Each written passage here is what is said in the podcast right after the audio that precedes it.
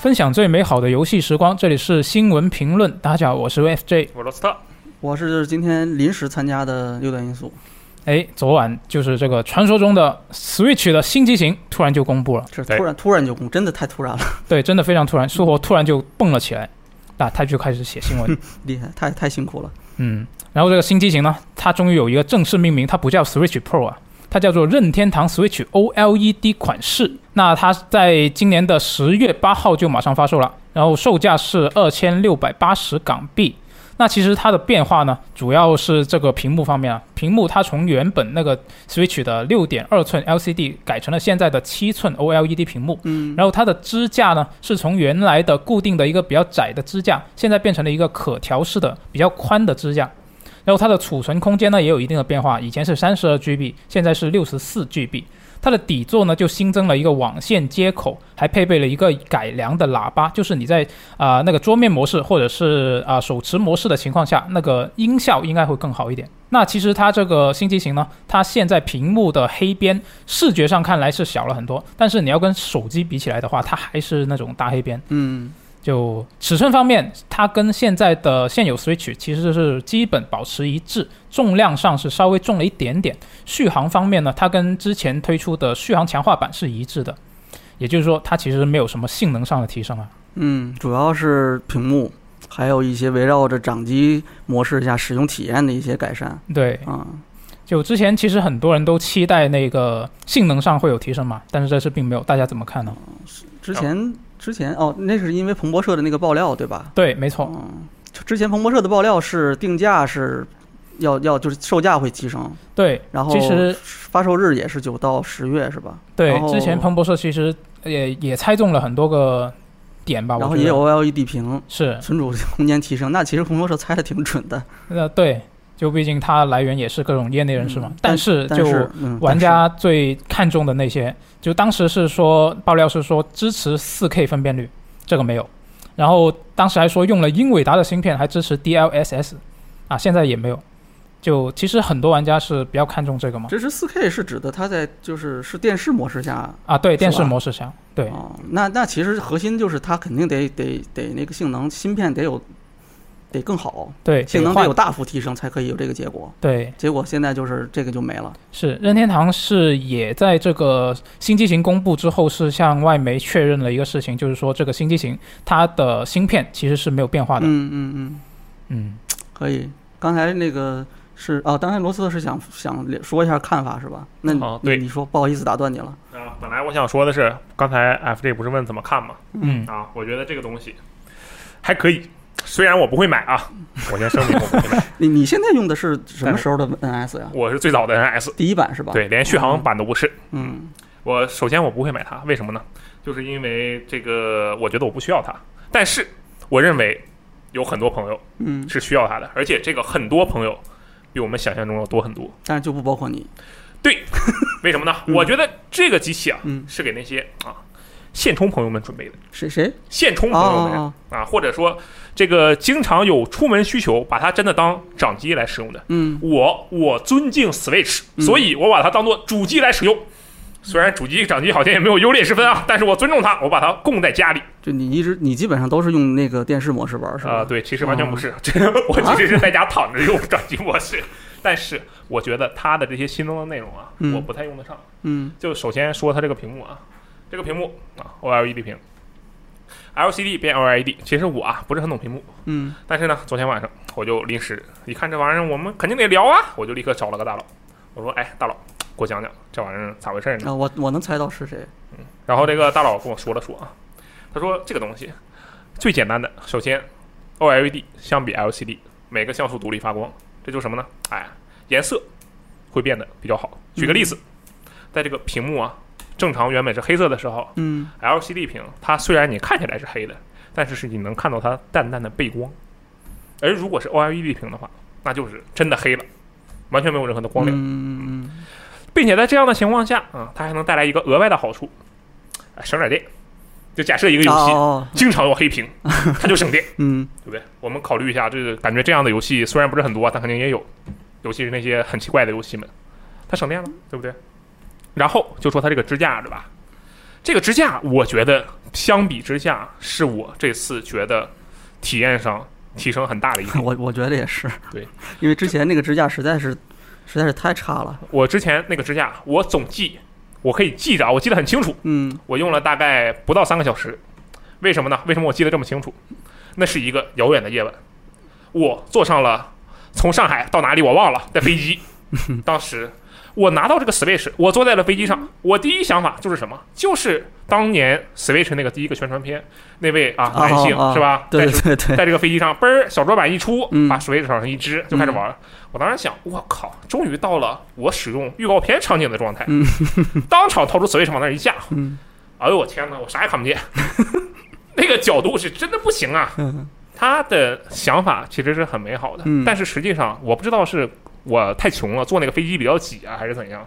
它的那个角度啊，跟桌面的这个夹角不是很大，就是说它不是很仰的一个状态。嗯嗯，那么我看着它的时候，我其实整个人要非常的往后去靠才可以。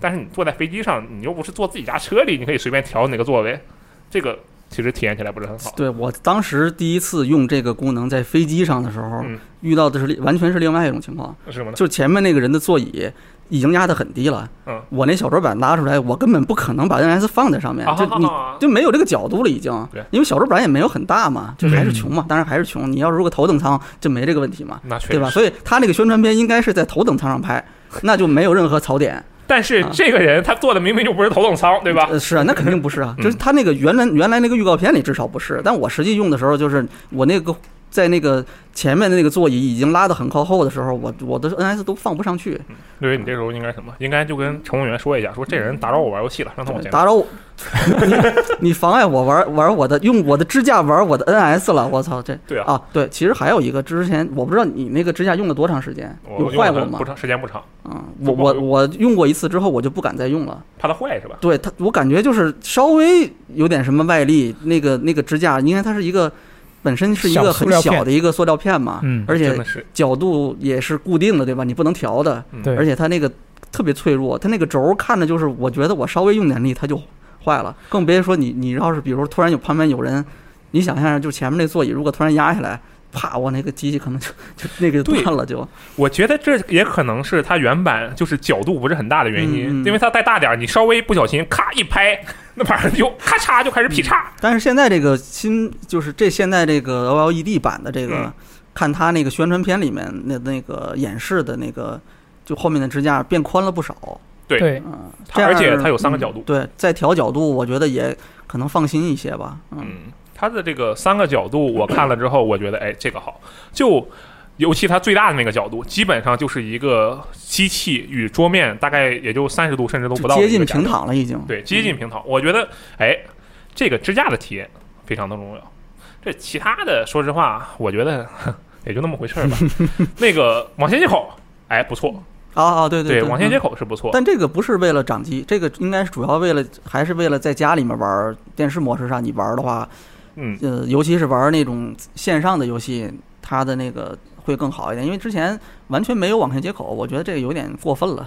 我我还搜了一下，就是上咱们那个电商平台。嗯嗯嗯。搜一下那个销量怎么样？就有那种 USB 直接转成网线接口的这种设备啊啊啊！对哎，这销量还是不错的，就可以看到买的人还是蛮多的。就因为你你你要那个，就是尤其是在线游戏对战类的，你那个网网速稳定特别重要。嗯你你那个肯定是有线的，要比你无线网络要要更稳定一点吧？嗯，是对吧？这这个是是必须的。嗯所以说虽然我不会买，就是因为它的提升对我来说，我能看出来它的提升是为哪些人提升的，嗯并且也确实是一个很不错的提升。嗯。但是对我来说，个人提升不是很大。但是你不刚才说是这个是为现充准备的吗？对啊。我觉得你就挺现充的，我希望我是 啊，希望以后我有的机会用得上它。用到它那个可以调三个角度的那个支架，哎在在完全三种不同的形，它那个预告片里演示的，你看就是其实这个你放平到什么状态，嗯。然后是在什么这样地方跟什么样的人去玩这个东西，嗯。它预告片里有演示嘛，就大概就是你说的那个现充，确实，两个人、三个人、四个人一起玩嗯那个东西的时候，对。啊，那说说到这个新机型啊，你你可能觉得还可以是吧？对我觉得还可以啊。啊，我就很不满意，为什么？因为呢，我之前看了很多爆料嘛，就可能也跟那个爆料有关啊，就都说支持这个支持那个，就很期待它能够出一个性能更强的版本你看的爆料太多了。啊。对，也也有这个关系吧。嗯但另一方面，我现在手上是只有一台 Switch Lite，嗯那我如果我要买一个新机型，那我当然希望它有一个更强的性能，让我在电视模式下能够有一个更好的体验，是吧？嗯，那我便携的部分我已经有 Switch Lite 呀，哦哦哦，那我已经不需要它为我提供这些呃这些的提升，我觉得提升是很小的，而且你另一方面你看它这一个提升，我个人觉得好像不太配得上它五十美元的这个涨价的幅度，啊 是吧？你要这么说的话，对啊，嗯，是就结合结合它，因为它本来就不贵嘛，然后你一口气就涨了五十美元，这个你按百分比来算还是挺高的。然后你现在这个提升对我来说好像又又不是什么很必要的东西，那就觉得好像不太值。你也不是现充，啊对它是从它是我也不是现充从二从多少涨到了多少？二九九二九九涨到了三三四九是吧？对对嗯就贵挺多的，但是又就很尴尬。所以现在估计我本来也是想着它以后出一个新机型，我马上就买，嗯，但是现在看来可能不买了。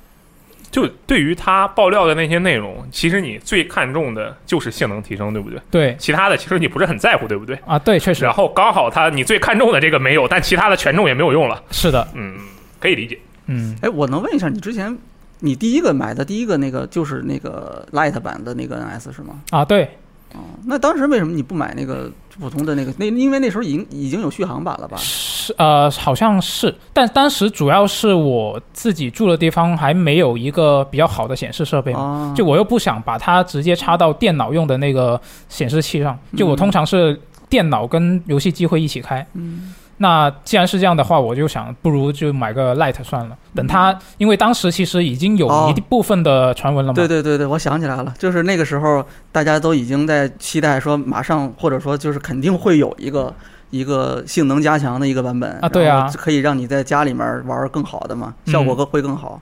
我我就想着可能不用等很久就已经会有了。对我我好像印象里面也有不止一个人提到说是这个为什么现在不买的一个理由的时候，嗯就是马上要出一个性能增强版，嗯所以这次就是等等党大大失败，落空了，这次是嗯彻底落空落空了。确实是。现在其实也有很多玩家跟我的看法其实是差不多的，就大家都是对这个性能没有提升非常的失望。就是评论下面那个，就我们这边，我其他地儿我倒没看，但是我看现在网站下面那个评论里面有不少人对这个事情是有点失望，就是就这那大概这个感觉对，嗯、就觉得我操，你居然没有这个，你这这怎么能说得过去？然后开始大骂彭博社，但你其实一看人家彭博社都报一共五个点，人家报中了四个，嗯，对吧？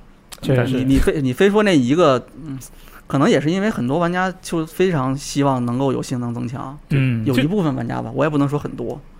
其实就以我们的这个呃玩家的用户画像来看，嗯肯定是希望性能增强的人是非常多的。嗯然后我觉得我也非常能理解，因为我就举一个自己亲身的例子，啊，嗯咱们就说那个他这个首发游戏《旷野之息》，对吧？嗯，你们打人马的时候，有的人马是用的火武器，对吧？打打什么？你说？人马哦，人马人马啊，人马，人马用火武器的，对不对？你们有没有经历过人马过来一个火武器一个大回旋，然后你往后闪触发那个绝对时间的那个状态？有啊，就那是绝对时间吗？我的天哪就，会掉帧，那真的是太绝对了！那掉帧时间不仅掉帧还绝对，就整个变得特别特别拖慢。嗯但是旷野之息这种其实就还好，嗯它毕竟是一个呃，可以首先它是第一方游戏，而且它在大部分大部分绝大绝大部分情况下都是非常稳定的，也就嗯非得我这手贱，我非要拿火武器去打人马，那没办法。嗯但是像是稍微不是第一方的游戏，比如说还是塞尔达这个无双在个异出路，就这个游戏，我的天呐，在嗯。Switch 上玩、那帧数没有真的很难受。对，就我觉得 Switch 上不能说有很多，但是有确实有有一部分，而且这部分不小，就这样的游戏让我觉得很可惜。嗯我其实没有追求我要在 Switch 上玩六十帧，那我是脑子有病啊！我是我 我只代表我自己啊。嗯我觉得如果我在 Switch 上追求六十帧，那我不太可能。但是我希望至少有一个相对稳定的，就不说追求到像马里奥奥德赛那样一直都是稳定的帧数，你就偶尔像塞尔达那种极端情况掉掉帧，我也可以接受。但嗯你像塞尔达无双那个状况，我觉得有点过分了。嗯所以我是确实是比较希望它有一个性能上的增强的。嗯嗯，哎，那我们是不是可以聊一下，就是为什么任天堂现在选择推出这么一个机型，而不是传说中的那个性能有增强的版本呢？嗯因为之前其实我觉得彭博社的爆料，它肯定不是瞎掰的，它的来源其实都是一些什么供应链里面的业内人士啊，或者说是一些什么相关的人士嗯相关的爆料，可能有一些还是游戏开发商。就会涉及到一些这些业内人士，我觉得他的这个爆料，他说的没有猜中的部分，我觉得应该是有的，就是那个性能的增强版本。那为什么现在只是推出了一个现在我们看到的这个 OLED 款式呢？嗯大家怎么看？啊，你的意思是它其实原本呃是设计了一个，就原本是计划要推出一个性能增强版本的是吧？对，我觉得它是有的，嗯，但现在就只有一个 L LED 版嘛。那你你那你是怎么你是怎么看的呢？我觉得它可能是因为就是最近不是最近一两年都是疫情啊，又是那个呃半导体短缺的问题嘛。嗯，我觉得它可能原本计划是现在本来是要推出这么一个性能提升的版本，嗯但是因为这个可能跟半导体短缺也有关系，就觉得现在推出的话，它可能没有保没有办法保证这个量产的问题，所以它就改变了策略。这是我的一个猜测吧。嗯，嗯但我觉得这个好像我觉得不大，因为你看疫情导致那个芯片短缺，就是全球这个这个这个问题，嗯这就最近一年多的时间应该是，嗯，大概是。但是，但是你这个一个新机型，你从策划设计，然后再到你实际上去测试，然后去投产，然后再到铺货，这个时间挺长的，应该是超过就我我觉得应该。在设计这个现在公布的这个机型的时候，先不管它是什么机型啊，就现在在设计这个机型的这个时间点，应该是很很久以前了。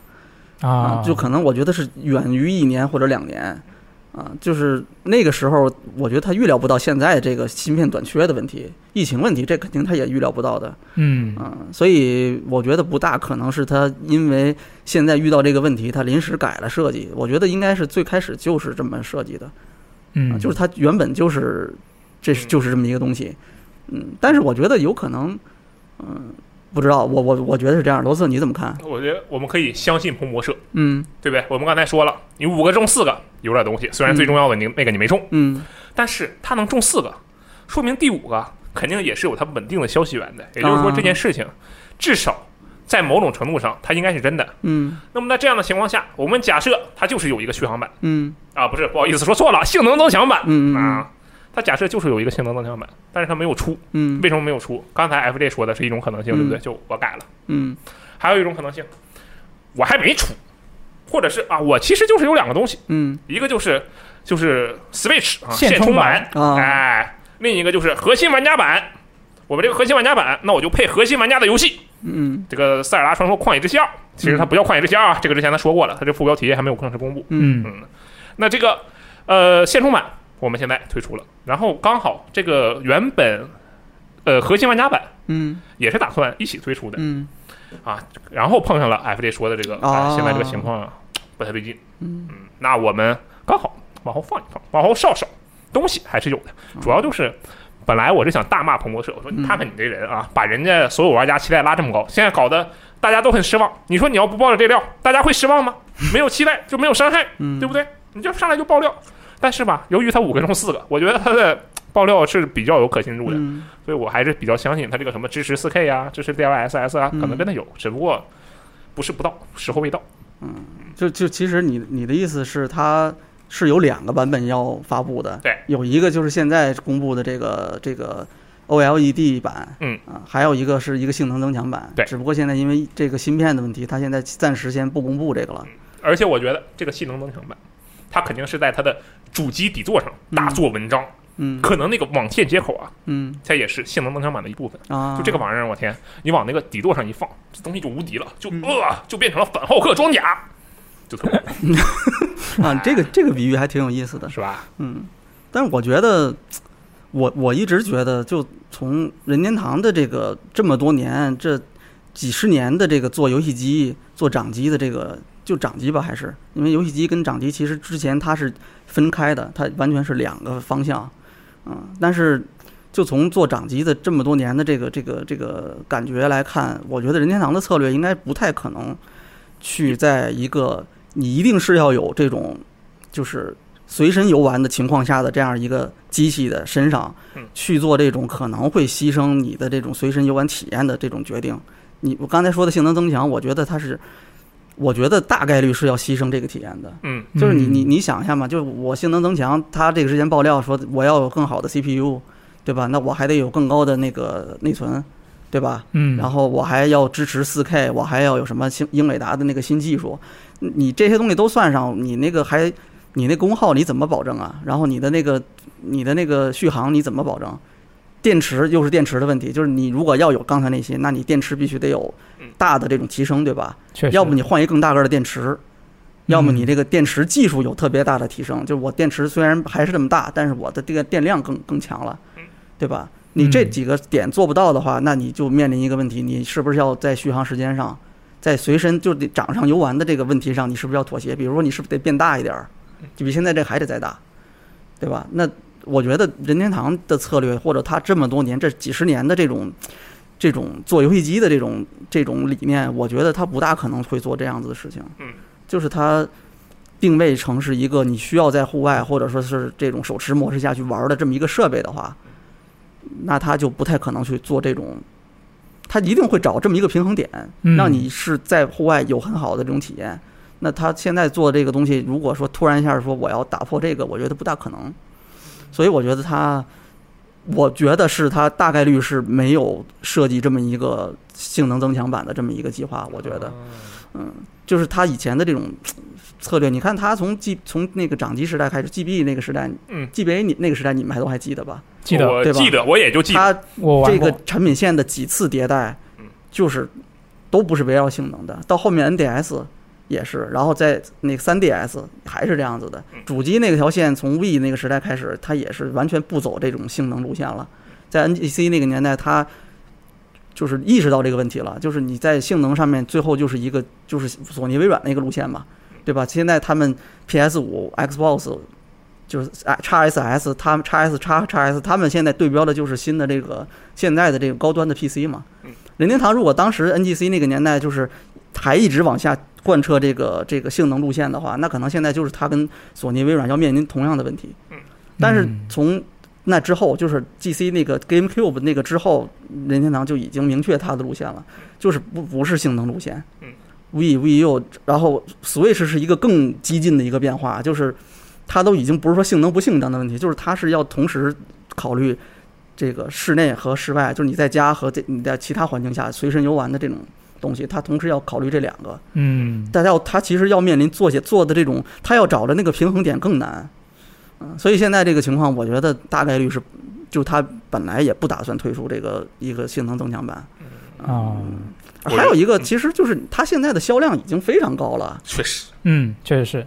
是之前最近有有销量数据更新吗？有啊，就是今年截至今年三月的数据是，Switch 累计已经卖出了八千四百五十九万台，就是已经就是奔着那个一亿台的那个目标去了，已经对是。，没错，就它有这么大的用户基数的情况下，你就肯定得考虑一个问题，就是你的那个绝大部分的用户是谁？嗯，他的那个他是怎么玩这个东西的？他是在家里玩，是接电视玩，还是在外面玩？就户外，就你说的现充玩？嗯，我觉得他肯定得考虑这个问题。那你要推出一个性能增强版，你是面向谁？而且，那你很可能还会造成一个非常麻烦的问题，就是上一代主机 PS 和和 Xbox One 的那个年代，他们面临的一个情况，就是它代中升级。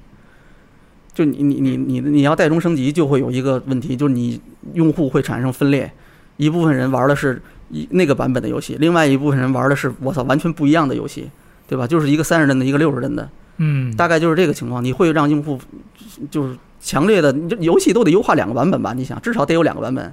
对，啊，要不然你你这怎么弄嘛？你不能让新用户跟老用户玩一样的东西吧？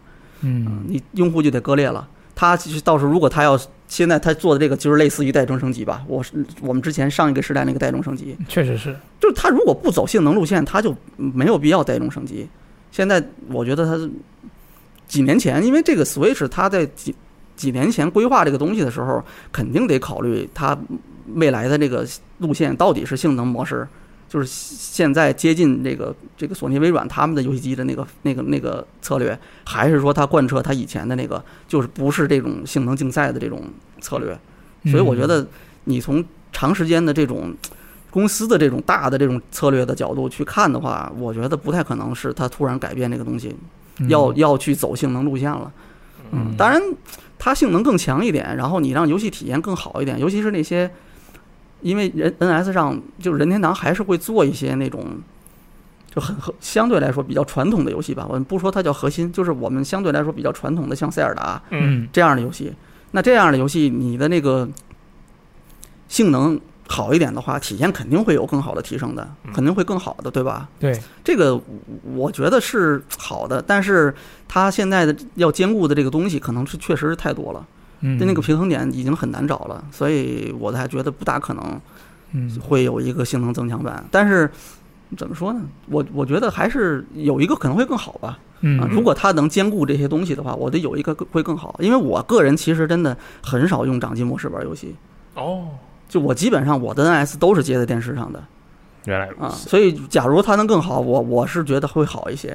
嗯，但是现在你你以整个 Switch 的这个这个机器的这个定位来看，它追它追求的不是说是性能提升，嗯，所以我觉得应该是应该是没有。哎之前好几次那个有人问说，哎，我就是聊到说要不要买机器的时候，就是好几个人，刚才我不说嘛，好几个人跟我说，嗯就是不要不买，因为马上要有性能增强版。但是我就想说这个话，但是后来我一想，嗯，还是不要打破他的那个那个那个梦想是吗？梦想吧。对我我我我真是觉得不太可能会做这种这种事情啊。嗯啊，就就是刚刚嗯就是听完六爷说的这个话，我我想起了另外一个更激进的传闻，是什么呢？当然那个其实没什么没有什么实锤啊，嗯，就当时有一个传闻是说。任天堂可能会推出一个专门的底座，哦。就它在底座上面做文章，把性能增强的部分加到底座上。反浩克装甲，哦，我记得这个，啊、对，没错。那我觉得，如果虽然它是没什么实锤，但是嗯。我觉得它这个如果实现的话，你可以把这个底座卖得贵一点，然后你再像现在这个 O L O L E D 版，保证了你现充玩家的一个体验的基础上，你通过那一个底座来强化它的性能表现，通强化你这个呃电视模式下的性能表现，那也照顾到了一部分的这个核心玩家。那核心玩家，我觉得他们是会愿意为了这个更好的体验去增额外付费的。嗯嗯，而且你看它这个现在的 OLED 版，它也没怎么提升啊，它就贵了五十美元。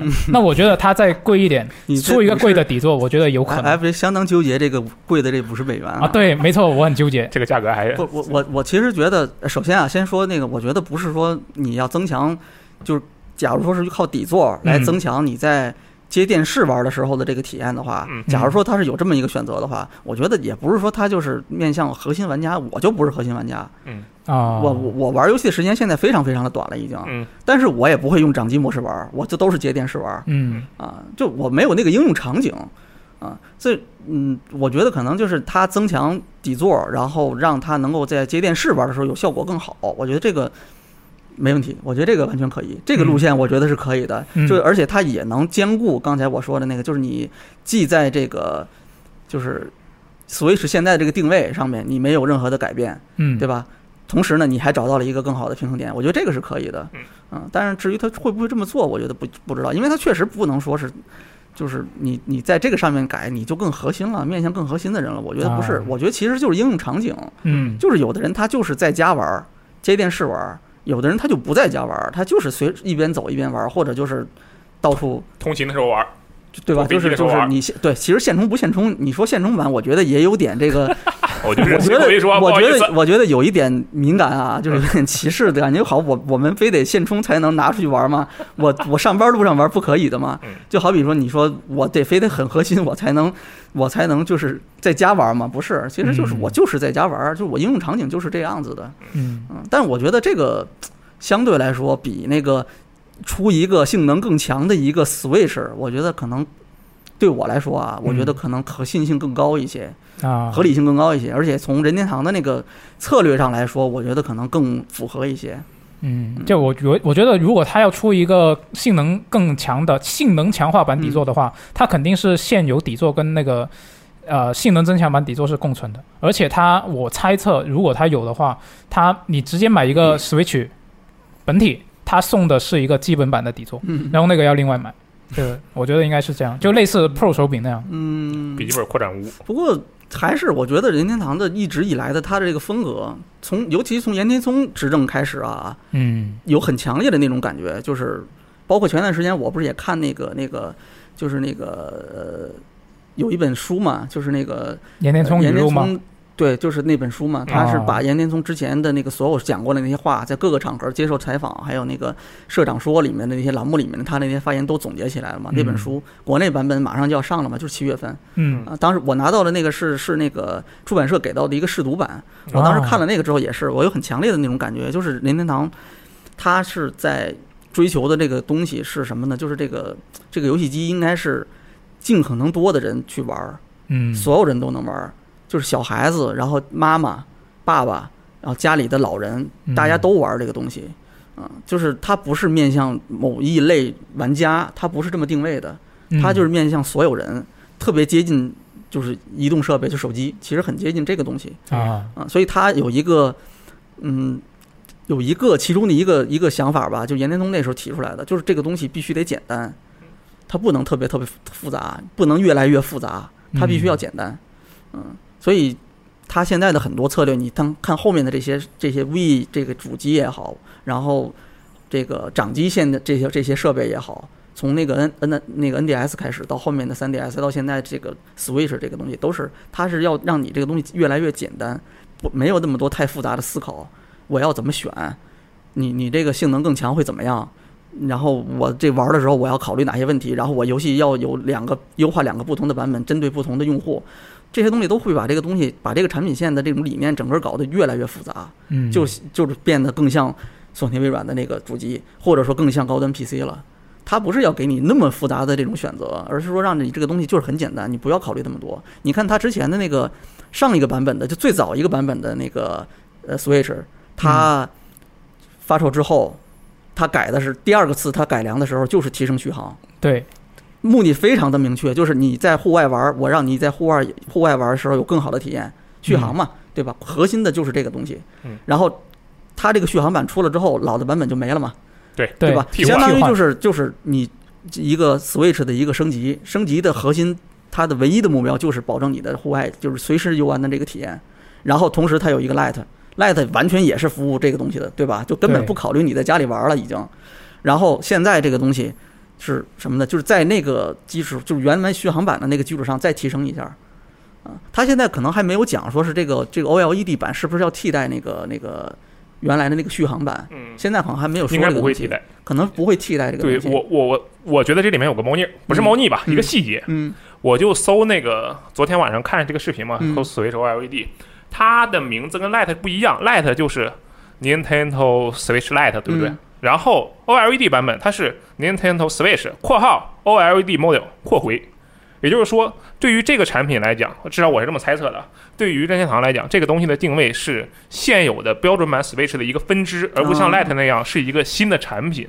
我觉得这两个是有区别的。有有点像那个 NDS L 和 NDS LL 大概那种。对，我觉得它就类似于那样的一个嗯状态，这也是为什么我觉得它后面可能会有这个新的机型，啊就是因为这个东西对他们来说不算新机型，就算是一个分支扩展。嗯嗯，对，就他肯定会考虑这两个东西要同时销售的问题。对，就是所以说它这个命名，我觉得啊，里面有一些技巧。对，我觉得也是，嗯，所以总总体来看，我还是觉得它这个目标，我甚至觉得现在这个它的这个东西都有点在让它的这个定位变得更复杂。嗯，就是你你想在选购的时候要要看，我有三个版本的 Switch，你对要你要解释一下每个有什么不一样。当然 Light 那个版本就就比较容易了啊，就是这个可能更直观一些，但这两个版本就是。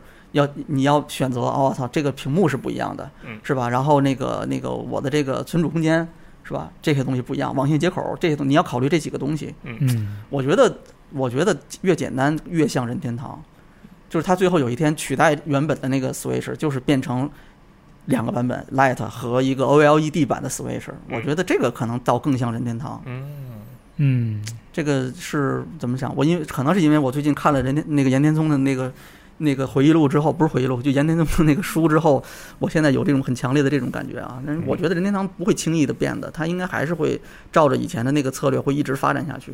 嗯，反正如果要有的话，我估计也就明年了。就是说增强版的话，嗯如果有的话，应该就是明年那个旷野之息儿，嗯，对吧？那你们现在大家投个票，你们谁希望这个，或者说你们觉得马上或者一定会有一个这个性能增强版。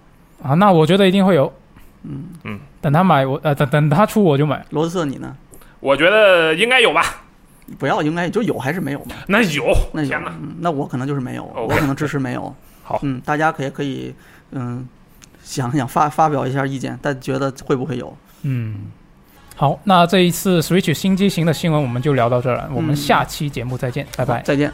哎。I'm